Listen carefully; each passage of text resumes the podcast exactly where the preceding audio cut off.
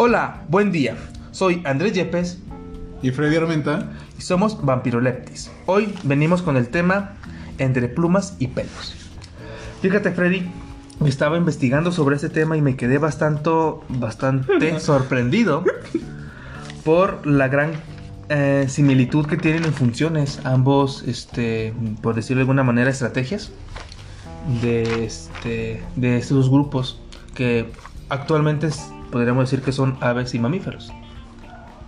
No sé este, si tengas alguna, algún comentario o algo que te haya sorprendido acerca de esa situación. Bueno, creo que para comenzar siempre hacemos la, la separación, ¿no? Estructuras completamente diferentes con un origen completa y absolutamente diferente, ¿no?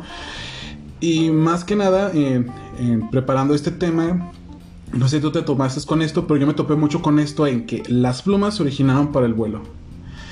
Y, y me quedo pensando, ¿cómo podemos hacer un artículo serio como investigadores, como biólogos, científicos, evolucionistas, que seguimos diciendo que algo se originó con tal motivo? Sí, el detalle que yo le veo a este tema, perdón, a este tema es, como dices, ¿cómo podemos nosotros decir que las plumas se originaron para el vuelo cuando aún hay aves que hoy en día no vuelan. Y no es que perdieran esas características de poder volar, sino que desde el inicio nunca pudieron. Y es bastante em, contradictorio mencionarlo cuando existe evidencia. Bueno, encontramos evidencias, he buscado evidencias, he encontrado este, eh, evidencia para poder decir lo contrario, de que realmente las, disculpen, este, bueno, como, mencionábamos,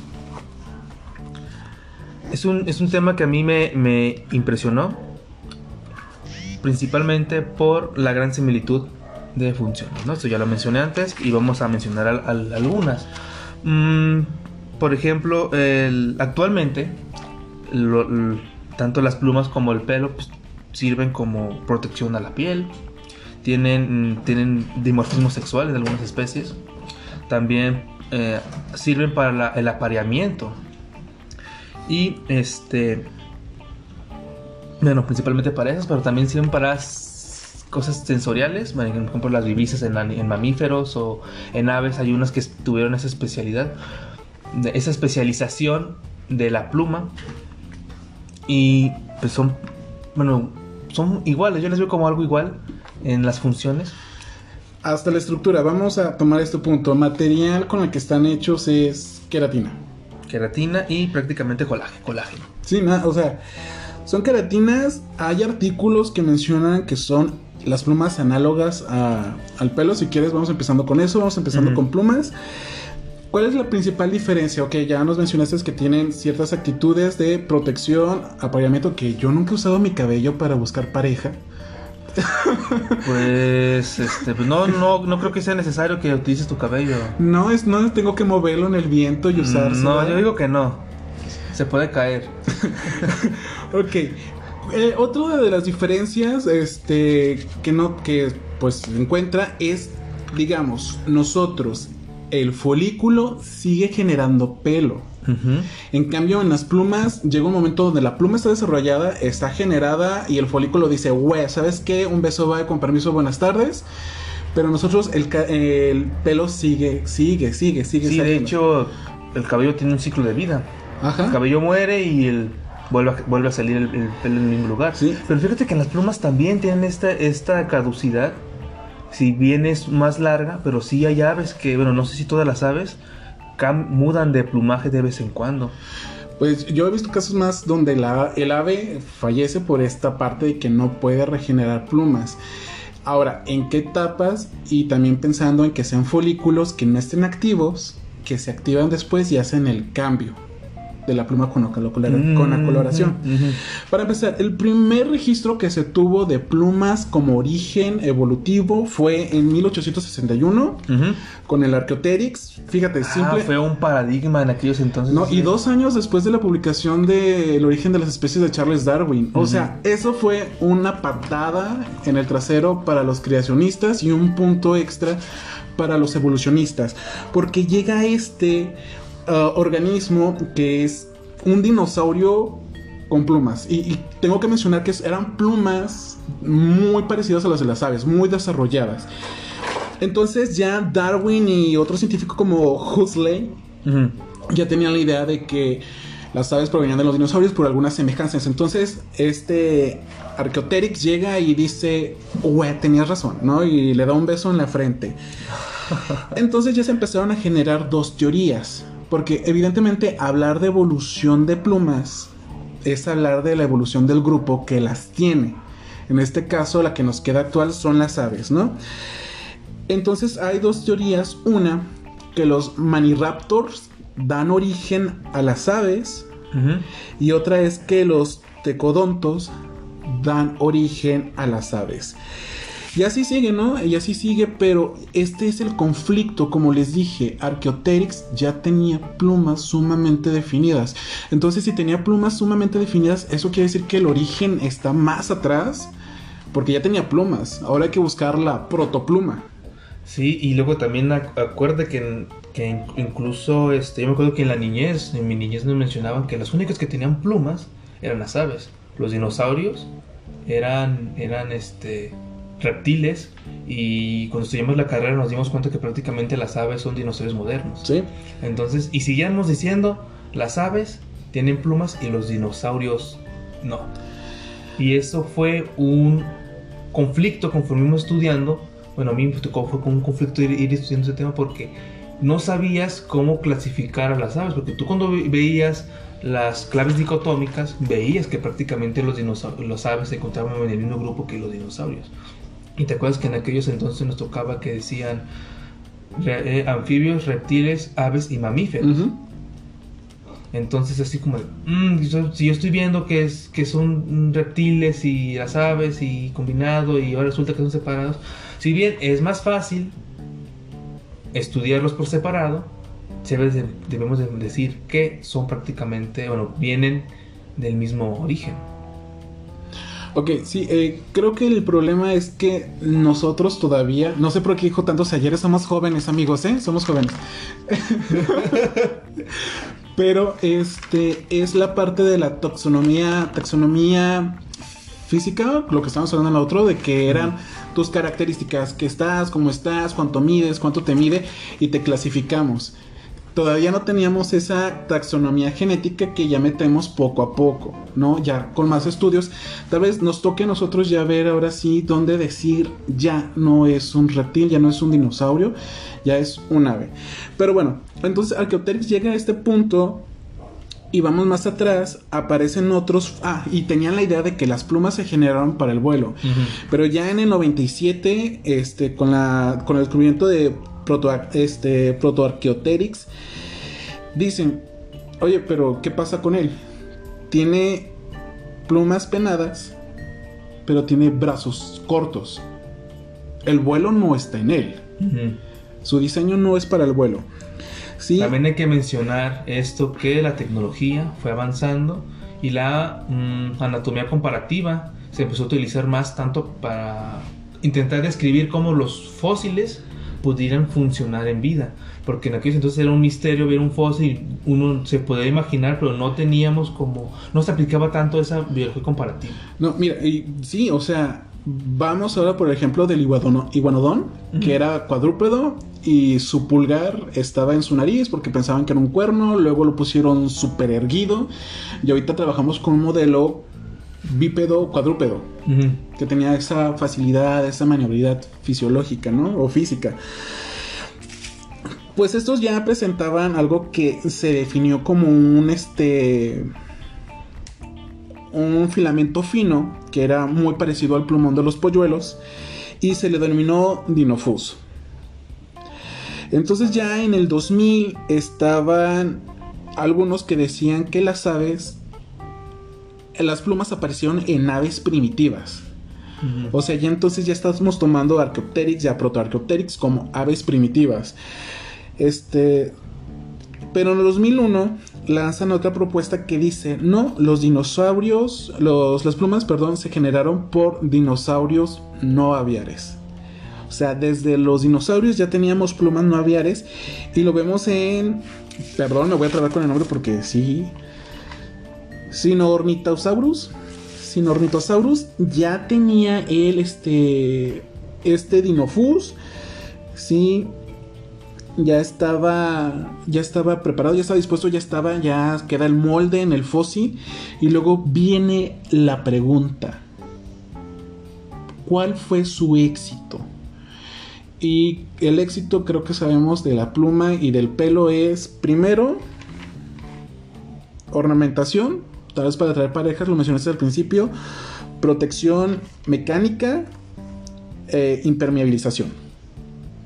Mm, Y uno si no sabemos cuántas funciones realmente Pudo haber tenido. pudo haber tenido. Pero son las más sospechosas y, y tiene un poco de sentido. Sí, luego también como inclusive hasta como camuflaje. el- el- no sabemos qué tipo de coloraciones tenían en aquellos entonces.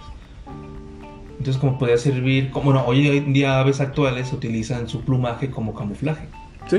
Entonces, este, no nos dudemos que a lo mejor ese éxito este, de las plumas fue que sobrevivían más los que las poseían.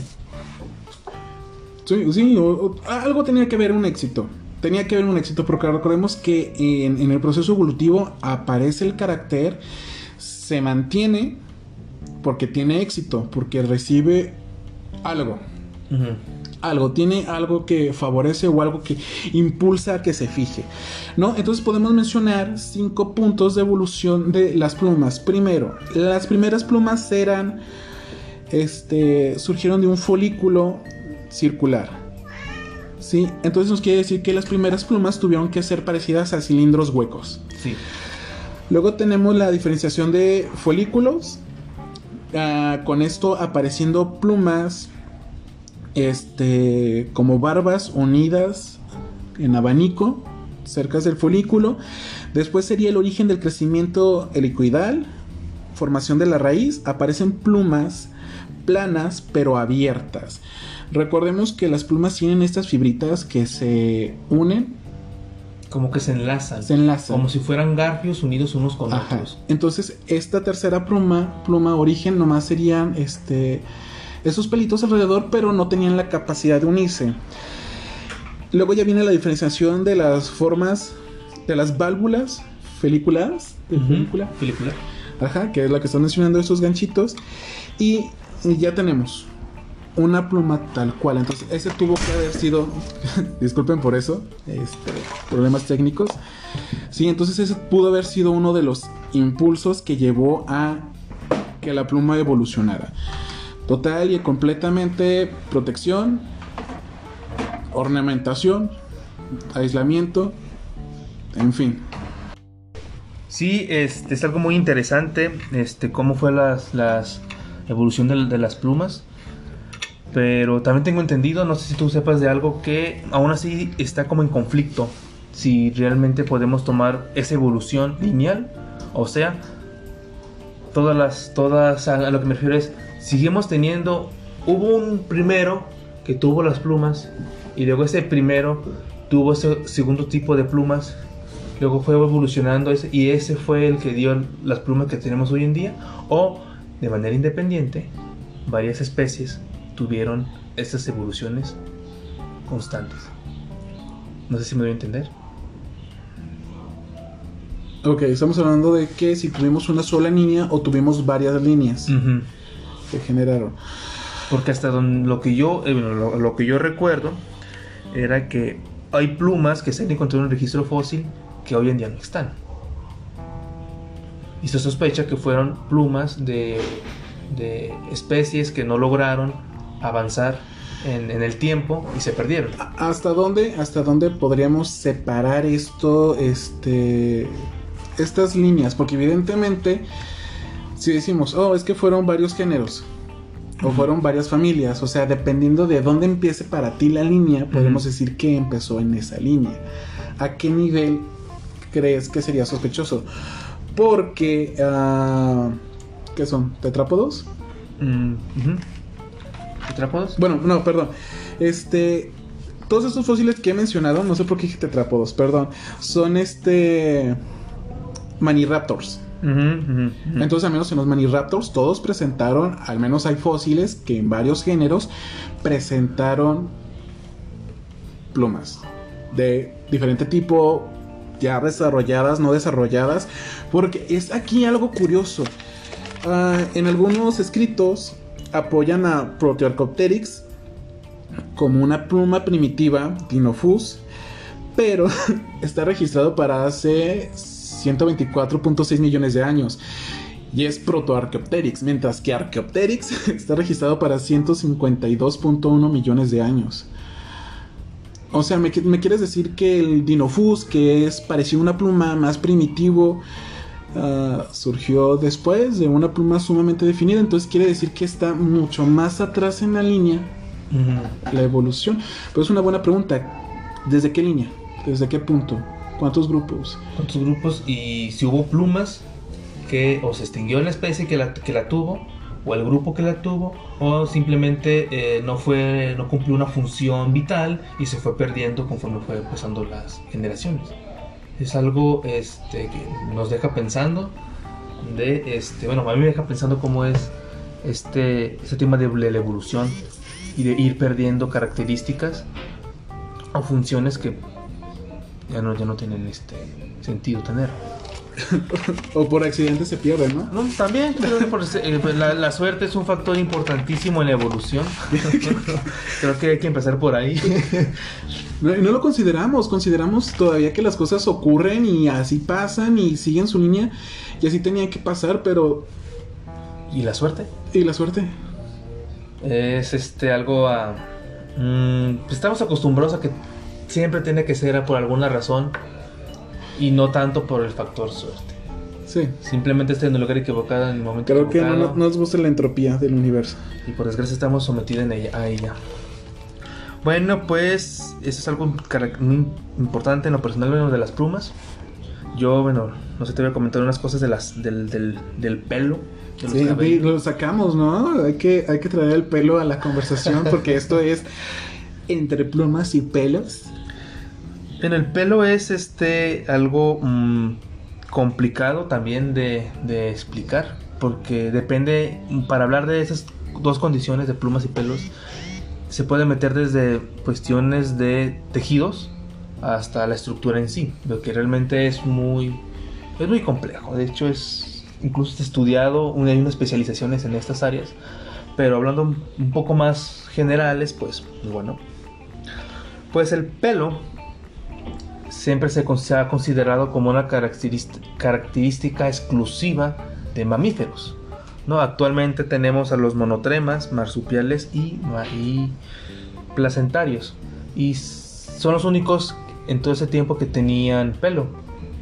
Inclusive tienen especializaciones en el pelo. Y no me refiero a, pelo, cabello, este, barba, este, no. Realmente dependiendo de los ser humano en qué parte del cuerpo salga el pelo, es la clasificación del nombre que nosotros le, podíamos dar. Pero en los animales un poco más difíciles, ya que lo tienen en todo el cuerpo o inclusive carecen de los mismos. Y dependiendo la naturaleza del animal o su, el medio en el que se desarrolla, son las características del, del pelo. Igual vamos a seguir comparando un poco el tipo de plumaje y de pelo para que se vean que tienen características similares a pesar de ser un origen o tener características muy diferentes. Por ejemplo, los pingüinos son animales este, semiacuáticos que el plumaje les ayuda a este, no a volar de hecho, les ayuda a mm, tener una hidrodinámica. mejor, más eficiente en el medio acuático, les ayuda a mantener la temperatura corporal en, ambientes muy helados y esas características también se encuentran en el, pelo. Hay animales acuáticos que, si bien tienen una gran cantidad de grasa corporal, el pelo les ayuda bastante para la retención de, de calor por una condición este, diferente el pelo es más hidro... ¿Cómo se le conoce? Bueno, es más repelente del del agua. Impide que el agua pase a los tejidos, mientras que el pelo no tiene tanta facilidad para eso. Pero ayuda a una mejor, este... ¿Cómo se conoce? Como destilamiento. ¿Cierto? El, pelaje se acomoda de cierta manera que cuando el animal sale del agua, ayuda a que corra y salga más rápido, de manera más eficiente del, del, Ah, del- cuerpo. No sé si me doy a, A entender. a entender, sí. Y bueno, tenemos grupos diferentes. Vaya, que se seque más rápido. Y tenemos grupos diferentes que, que lo tienen. Por ejemplo, tenemos a los. ¿Cómo se llaman esos animales? Como las focas, morsas, que uno piensa que no tienen pelo, pero sí lo tienen. Tienen pelo muy pequeño, este, diminuto. Y tenemos, por ejemplo, también a los castores, que son acuáticos y tienen el pelo. También también a las nutrias, a los osos. Esos animales que, si bien son, pueden ser acuáticos, una parte importante de sus vidas, este, el tipo de pelaje que tienen es diferente. Por ejemplo, en las nutrias el pelaje está como más, yo lo veo, yo lo veo como más pegado, más liso y les ayuda muchísimo en la hidrodinámica. Pero porque son las nutrias se mueven este, ma- mayor parte de su vida en, en- en el agua, en comparado con un castor que prácticamente entra al agua para hacer este sus ¿Su vida? su, su- sí, su vida, pero Sí, sus es- presas. Y las presas la utiliza para estar fuera del agua. Entonces el tipo de pelaje que tiene el castor es diferente al de la nutria, pero sigue teniendo esa función vital del, del animal de mantenerlo pues, caliente y hacerlo hidro- hidrodinámico. Y creo que me está yendo un poco del tema. No, no, pues siguen Bueno, sí. siendo pelos. Sí, siguiendo pelo, pero hay una característica que a mí me impresiona un poco más del pelo con respecto a las plumas. ¿Cuál? te voy a mencionar. Los pelos tienen como una capacidad sensorial un poco más especializada que las plumas. Por ejemplo, am, los, hay, los mamíferos tienen vibrisas, ¿no? Esas vibrisas les ayudan a captar el exterior de manera diferente, por ejemplo, lo que puede hacer uno. Esos vibrisas o bigotes, como lo que tienen los perros o los gatos, pueden ver temperaturas, pueden sentir este si caben por un medio en específico las ay- mm, están conectadas a células nerviosas que les ayudan pues a captar el exterior o el mundo externo de manera diferente a como lo haríamos nosotros. También sirven como un medio de protección. Hay espías hay, espi- hay espinas o púas. Chidas las espías. No, no, sí me imaginé los pelitos, este, ocultos, vestidos sexy, tacón, armas en los tobillos, así. De aquí a... Soy tus pelos espía. Cero, cero folículo. Bueno, pues estas están esas especializaciones. Incluso hay las que se le conocen como escamaciones, como los del pangolín, Ajá. que modifica el pelo para tener una apariencia de escama. Y tiene unas funciones de que mencionan que son como de protección o incluso como de las de mantenimiento de, temperatura corporal o de humedad cor- corporal. Y tiene coherencia con el tipo de ambiente en el que se, desarrolla. Enton- y también tienen este, funciones de mantener temperatura corporal a crías. Y, y al igual que los, que los polluelos, por ejemplo en aves, van teniendo diferentes tipos de pelaje. No, no, no, es que no me imagino un pangolín naciendo con. Ah, no digo en, no digo en pangolín, sino digo en mamíferos en No, general. pues sí, pero no me imagino un Ah. pangolín naciendo con placas, pobre mamá. Pero, pero, mira, lo podemos imaginar con los puercoespines, son los puerco- los erizos, que esos nacen con una capa protege, que separa pues los, las púas del cuerpo para que la madre no sufra cuando nacen los, los, los- las crías, o inclusive con el puer- Pues, pues, con el pues la protección al momento de nacer también, digamos, este, las pezuñas también nacen cubiertas. Entonces, sí. Ah, y hay pelos que están en las pezuñas que se sospecha una función actual que, que tienen es para proteger, eso que mencionas, para proteger el nacimiento. No recordaba esos pelos, fíjate. Esos pelos o cabellos. Y bueno, es, es, eso también se debe a la, a la gran diversificación que tuvieron los, los mamíferos y que actualmente se considera son los que dominan la Tierra. Pero Oh, Vuelvo. especie alfa. Pero a lo que voy es, hubiéramos encontrado todas estas diferencias, estas especializaciones o esta gran diversidad en plumas en el momento en que los dinosaurios, por ejemplo, dominaron el- la Tierra. Yo pienso que la evidencia es en la variedad de plumas y colores, o sea, en la forma de las plumas, en los colores de las plumas que topamos ahorita. Sí, hasta tal vez un poquito las funciones. Recordemos que los búhos tienen este pequeño arreglo de plumas alrededor de la cara que le ayudan como órganos sensitivos, sí, a captar sonidos y llevarlos al oído interno, sí. Entonces sí creo que tuvieron su boom por esto. Puede haber mucha diferencia entre la forma de pelo de mamíferos, realmente solo tamaño y grosor. Pero en plumas está totalmente el diseño. O sea, no es lo mismo todo el plumaje que conforma a una gallina con todo el plumaje que conforma a un pavo real cuando aún sabemos que son de la misma familia, ¿no? O sea, son galliformes. Son sí. Sí, entonces, pues orden. Oh Dios, no, no sí me cantaría bien. Si el profe Luquín me está escuchando, lamento haber aprendido Pi, mal pi, en pi, taxonomía. Pero aún así lo quiero. Pero ok, están dentro de galliformes, pero las plumas nada que ver. No, no, no. Pero en- entonces yo pienso que sí hubo una gran boom. O sea, las plumas fueron como esta parte fabulosa fashionista de la época. Y el problema es que eran mamíferos contra saurios.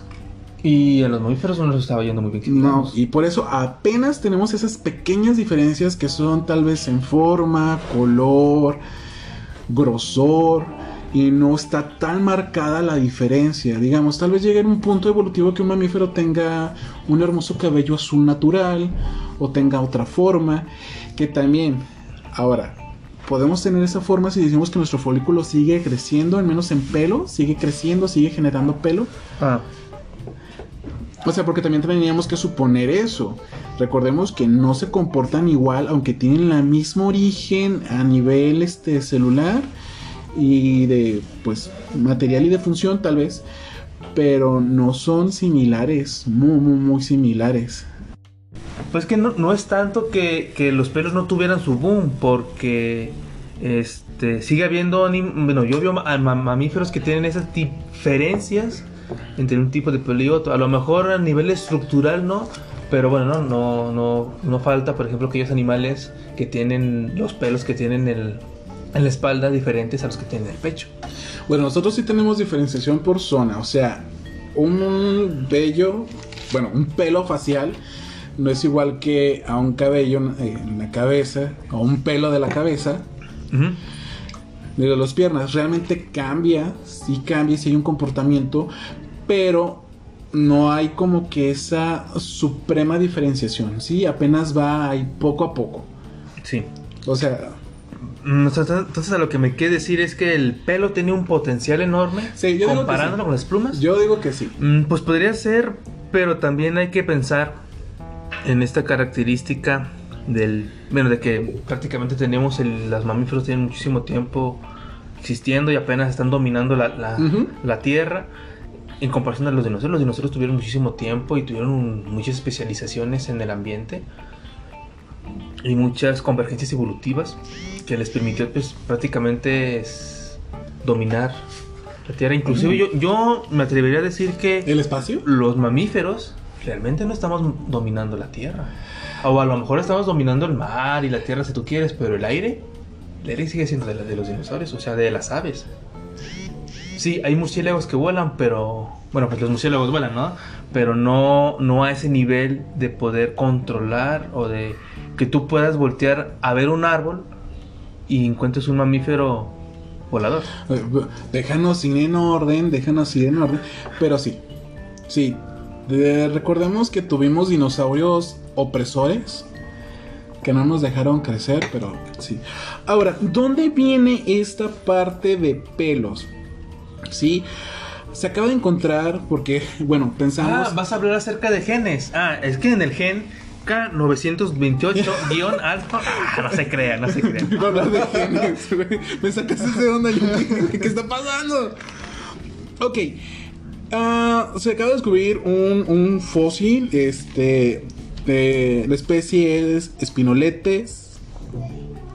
Sí, se le data hace unos entre 26 millones de años. ¿Qué pasa con este mamífero de aproximadamente 15 gramos?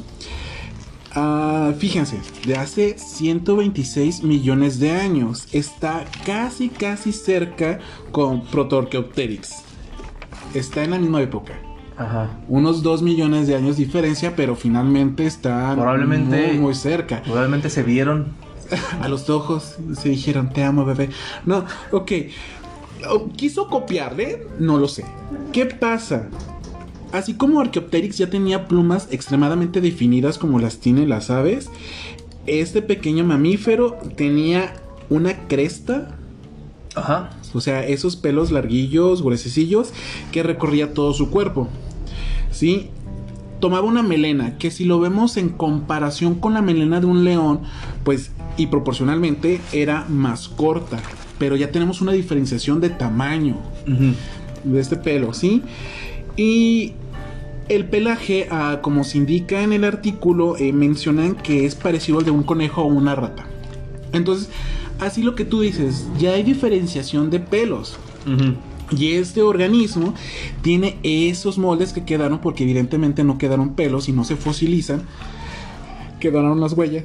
Se ven tres tipos diferentes de pelo. Más es bien- más, ajá. hasta esto, checa, hasta tiene manchones sin que no está el molde, no quedó el estampado en el fósil, que ellos suponen que o el fósil tenía tiña o el hongo llegó después y consumió el pelo, por eso quedan esos manchones blancos.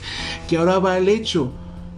Es lo que hace difícil llegar al origen del el pelo y las plumas. O sea, su degradación. ¿Sí? Sí. Pero al menos esta parte, esta parte aquí está. Pero también hay que cabe mencionar que el pelo, comparado con las plumas, yo veo más difícil que el pelo quede.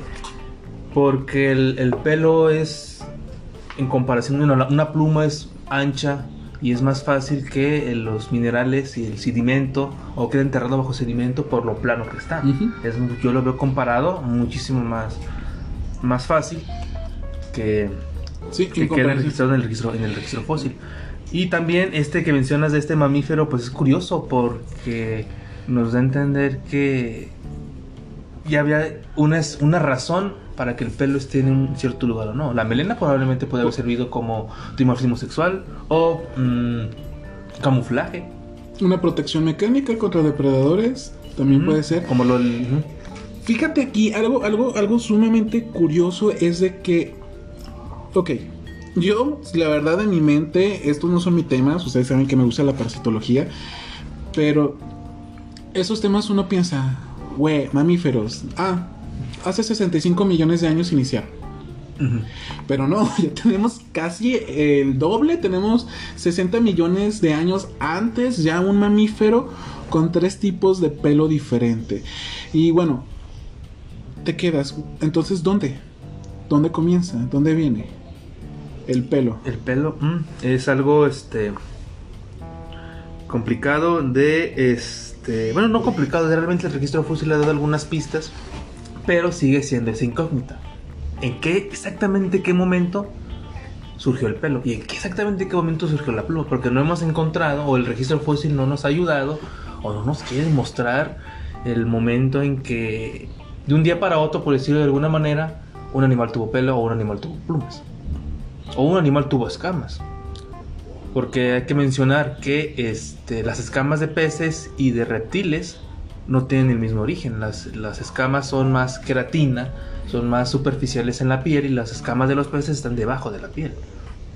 Entonces, este, no tienen, no tenemos como esa idea de en qué momento surgi- surgió, este, surgieron las escamas.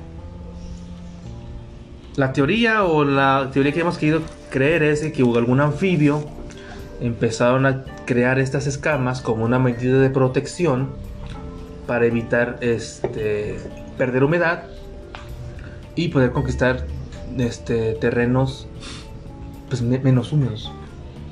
¿Sí?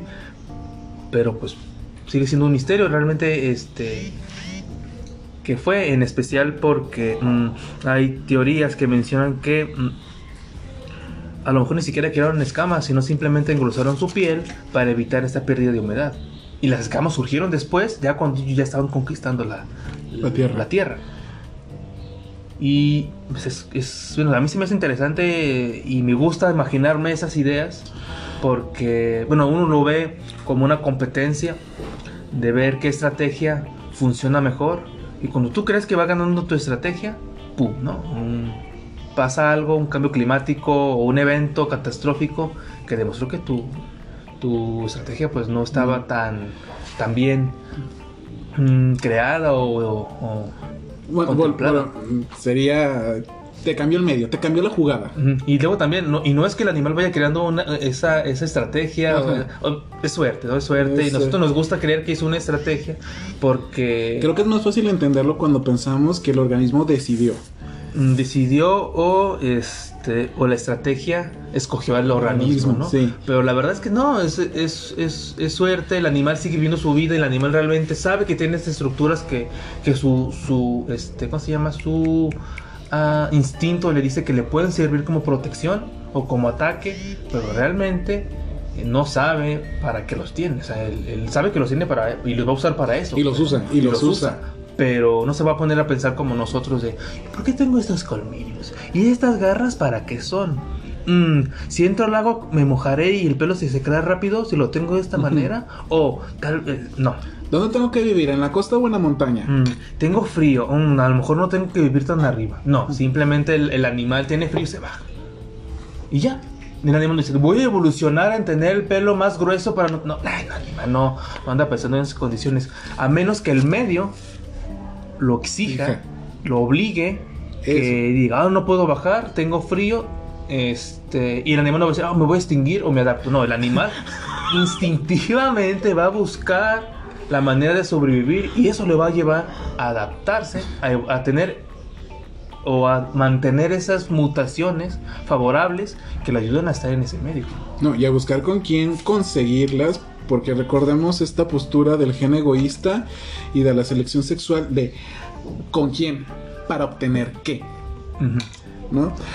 Ok, y es aquí lo que me gusta es la estrategia. Sabemos que existen convergencias, tal vez un poco diferentes, como ictosaurios, que son este, dinosaurios marinos, y los delfines. Tienen un, un diseño similar, pero diferente. Digamos, las alas de un pterosaurio, las alas de un ave o las alas de un murciélago. Sí, y son similares. Y también Mm. esto que mencionamos, estos reptiles acuáticos que eran, tenían esas es- estrategias, pues decirlo, volviendo a repetir de cierta manera, que las crías nacían prácticamente igual. ¿Sí? La cabeza hacia afuera. O sea, lo primero que salía, Lo primero que salía de la cola. lo primero que salía era la cabeza, ¿no? O era la cola. De los ictosaurios y delfines y cetáceos nace Mm. primero la cola, salen porque en eso El animal Es alcanza a, vol- levantarse. Ok, entonces ahí estaba esta, esta es- esa estrategia, este, no imitada, no copiada. Cada grupo lo hizo, lo hizo a su manera, lo hizo suyo para que, pues, la, la adaptación de sus crías, no, la adaptación lo llevó a eso, Ajá. a copiar. Y bueno, no, pero bueno, siento yo que nos estamos saliendo un poquito del tema. Vamos No, no, podemos aquí empezar porque estamos hablando de una convergencia evolutiva, sí, una similitud y vamos a y podemos retomar el tema de, de las de plumas y pelos, pero con la placoda. Esta placoda ah, se supone que es el engrosamiento del epidermis, es lo que permite este, la aparición de plumas y pelos en aves y mamíferos respectivamente, pero, pero, pero, hay estudios donde en embriones de cocodrilo, tortugas, serpientes y otros reptiles, ¿sí? no familiarizados con ellos, esta placoda que antes no se tenía registro aparece momentáneamente en el estado embrionario. Oh, Sí, recordemos esta frase que dice la filogenia se resume en la ontogenia.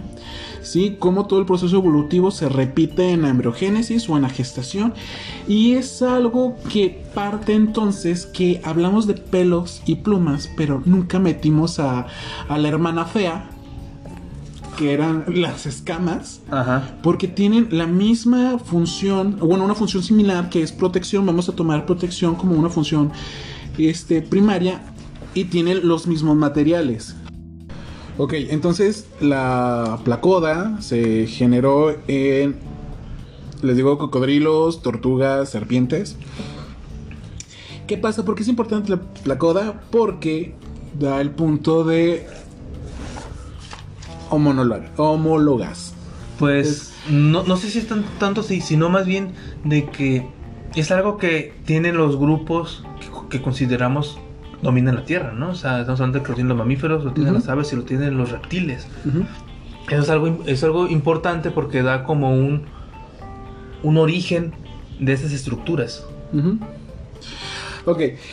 ¿Cuál es la base para decir que son, son cercanas o similares a menos pelos y escamas? ¿Qué pasa?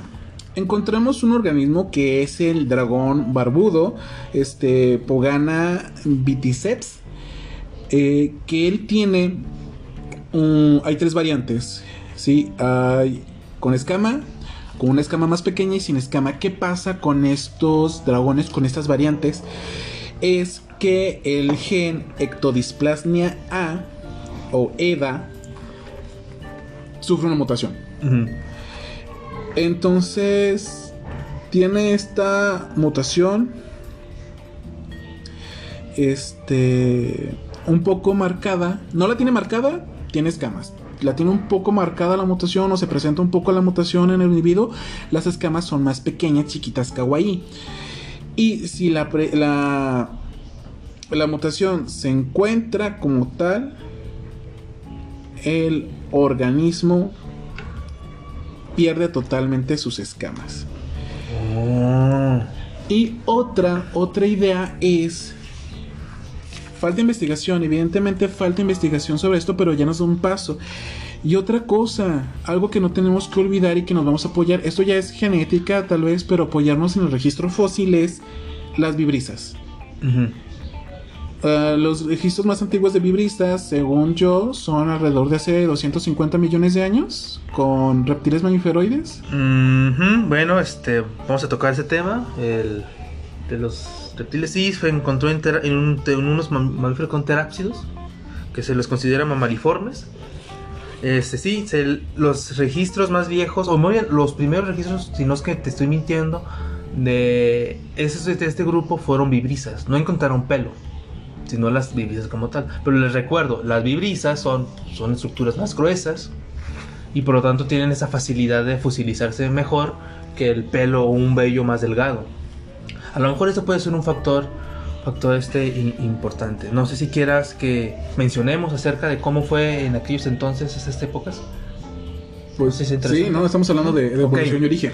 Bueno, no sé si han escuchado hablar acerca del pérmico. Si no, les voy a dar una, una pista. Ah, ah, Pangea. Bueno, en aquellos entonces. ¿Dijiste es- Pangea? ¿Pangea? ¿Pangea? ¿Pangea? Pangea. Pa- Pangea. Ah, pan de gea. Pan de Ah. qué? Del térmico. en el pérmico, ¿no? Bueno, me gustaría a mí viajar en nuestra pequeña mente hacia aquellos entonces, como me imagináramos que era, ¿no? Y imaginemos que vamos pasando, por mejor, no sé, por mejor alguna playa, algún montecito, un monte, vamos caminando, este, y vemos que hay una gran cantidad de reptiles. Todo, todos los reptiles, hubo muchas especializaciones de reptiles aquellos entonces, de hecho fue, um, yo, un boom de los reptiles. Pero te das cuenta que hay dos reptiles que algunos van con pura piel y otros van con escamas, ¿no? Y tú te quedas, este, en ese momento a lo mejor no te llama la atención, pero conforme va pasando el tiempo dices, bueno, ¿por qué estos reptiles tienen, carecen de una estructura que los otros no? Bueno, pues este, estamos hablando de que en aquellos entonces, aquellos entonces el grupo de los amniotas, si no saben que es una amniota, son como esos, eh, los que nacen de huevo, un huevo este, es- este, como tal. Estaba dividido en dos grupos principales, que son los sinápsidos y los saurópsidos. ¿no? Estos di- por diferencias en las fosas temporales. No vamos a meternos en esas cosas, pues son, yo considero pues que son cosas Bueno, particulares. Bueno, es que dijiste fosas temporales, no se pierdan, fosas temporales son solo unos orificios Que van detrás de la estructura de los ojos, del orificio de los ojos. en la parte temporal que vendría siendo nuestra 100. Sí, ¿no? La Sí, 100. aproximadamente sí. Sí, ahí donde está su patillita. Sí, que sí, tienen varias funciones como el anclaje de ciertos músculos y nervios, pero bueno, ¿no? Ajá, ya, ya. Bueno, los sinápsidos estaban, como te menciono, este, estaban completamente desnudos y parecían lagartos. Pero, pues, digo, mencionas, no nada. Me imagino algo así como mencionas con el dragón. ¿Cómo se Ujú. dice? El dragón barbudo. Me imagino algo así. Estos sinápsidos tuvieron su u- explosión de especies, de grupos, pero tocando el tema de los terápsidos, hubo un grupo dentro de, de sinápsidos que son los terápsidos, que son un grupo que se le llamó mamaliformes o forma de mamífero. Y estos tenían varias características. Primero tenían pelo. ¿Sí? Eso es algo importante. Pelo, este, no se sabe cuántas variedades de pelo, pero tuvieron pelo, tuvieron vibrisas y tuvieron espe- diferenciación en sus dientes. Y se cree que fueron principalmente cazadores o carnívoros. Aunque en aquellos entonces me imagino que, que todos eran así. Buscaban a grupos más débiles, pero bueno, eran de ese tipo y tuvieron este, esta característica que te digo de pelo. Y, se- y a partir de aquí, este grupo de terápsidos se fue especializando hasta el momento de hoy en día, que son los mamíferos como tal, que son los monotremas, los marsupiales y los placentarios. Pero regresando a este tiempo del pérmico, eh, les recuerdo que estos animales, los sinápsidos, previos a los terápsidos, pues estaban desnudos. ¿no? Si no se imaginan cómo era aquellos entonces de Pangea, este, era un megacontinente en el que la humedad prácticamente se concentraba en la costa hasta ciertos kilómetros hacia el interior. El centro eran desiertos y eran sitios inhóspitos en el que era muy difícil que la vida pudiera existir o pudiera este, darse todo el tiempo, a lo mejor en ciertas temporadas de lluvias o cosas por el estilo, pero era muy complicado. ¿Qué pasó?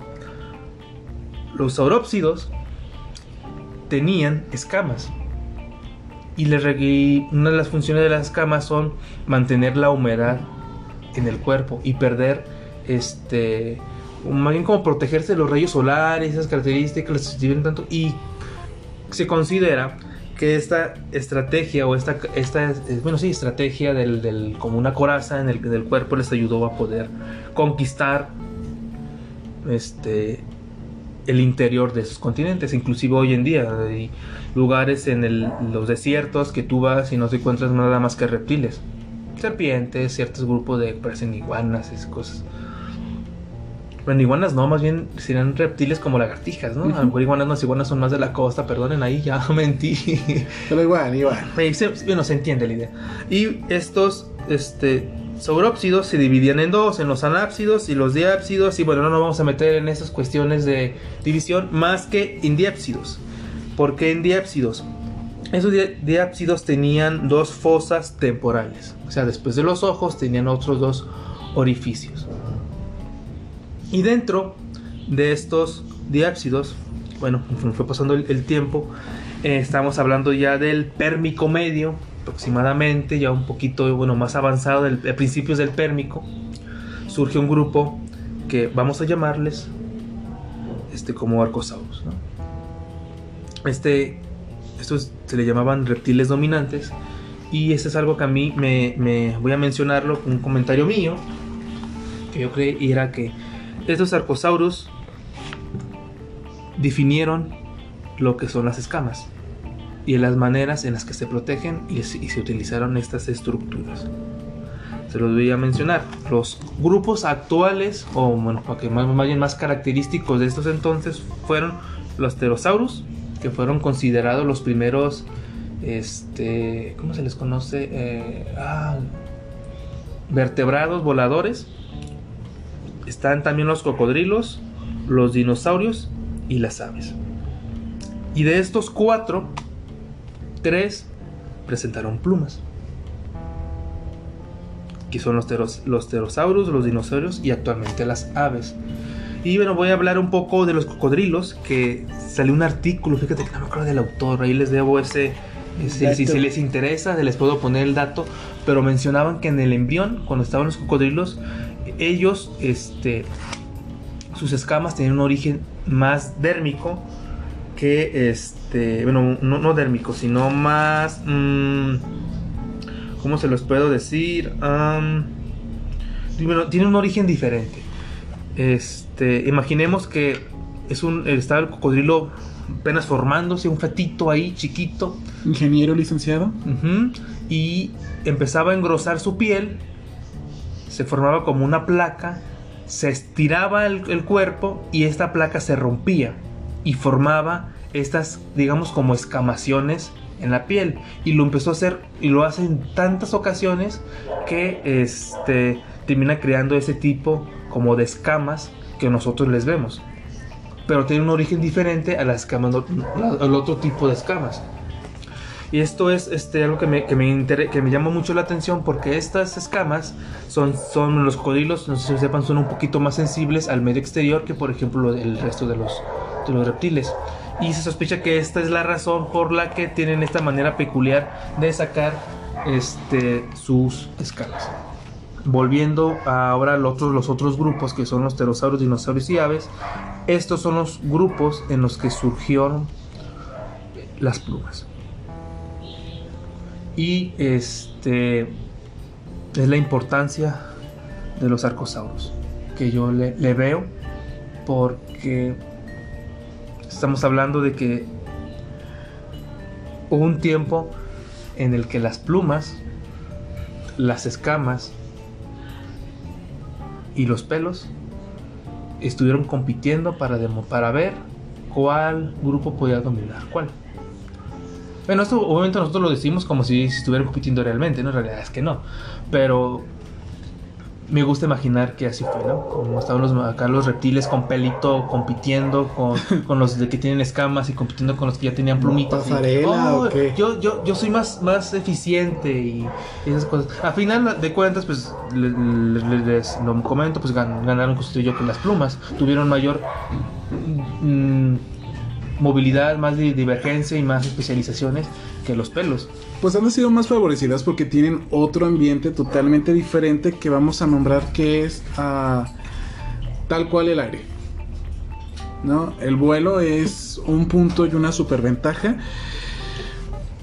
Fíjate que algo que se me pasó a mencionar es que de las mutaciones del dragón barbudo, que si se presentan en mamíferos estas mutaciones causan lo mismo, causan calvicie tanto en Oh. humanos como en ratas. Y con lo que estás mencionando, con las convergencias, yo, ah, yo pienso que ya como conclusión de mi parte, el origen de las tres estructuras es de un antepasado común o de un grupo en común o de una línea en común. ¿Qué tan atrás? No lo sé, pero si decimos que hace ya 250 millones de años encontramos a reptiles mamíferoides con vibrisas, quiere decir que un paso más atrás. Y si lo vemos ahí, antes de que se separaran, sinápsidos y Saurópsidos, saurópsidos. pues O sea, lo más probable es que un reptil. Bueno, porque. El detalle, bueno, es un, voy a alargar un poquito más, es que se menciona si realmente los mamíferos provenían de un reptil.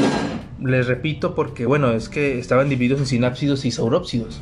Realmente venimos de los reptiles y no sé qué. La verdad es que yo creo que sí.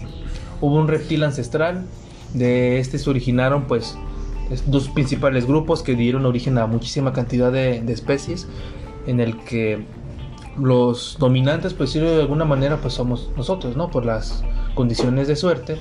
Bueno, no nosotros de nosotros humanos, sino nosotros de los animales actuales. Y bueno, este, a los mamíferos nos falta mucho por... Bueno, no, no es que nos falte mucho, porque tenemos viviendo y existiendo y con esa estrategia del pelo muchísimos... sí, ya, ya, muchísimo ya, tiempo. ya, ya vimos Y que es nuestra oportunidad para...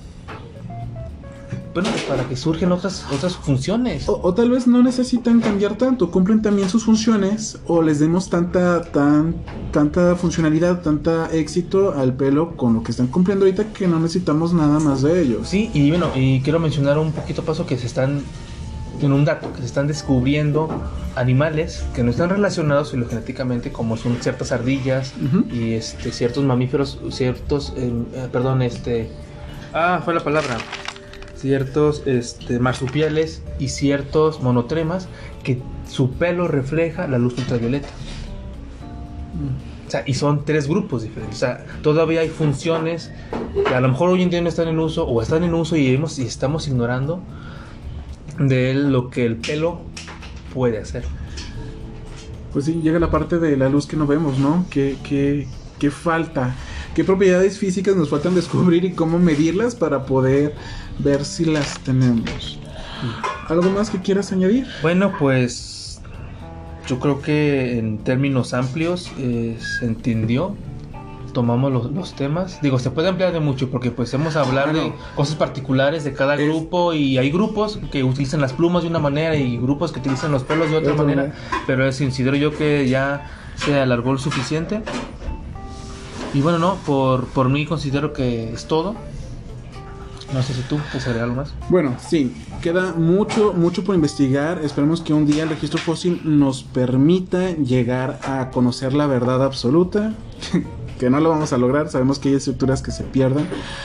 Ah, pues espero que les haya gustado. Ah, recuerden que esas son pequeñas investigaciones que se hacen. Y nomás somos dos biólogos intentando esparcir y perder un poco el tiempo. Así es, pues bueno, somos Vampirolep, Vampirolepis. Soy Andrés Yepes Y Freddy Armenta. y agradecemos su tiempo. Por favor, escúchenos en Arcon, Spotify, Google Podcast y próximamente en YouTube. Y síganos en nuestras redes sociales, búsquenos como Vampiro Lepis. En Facebook y Twitter.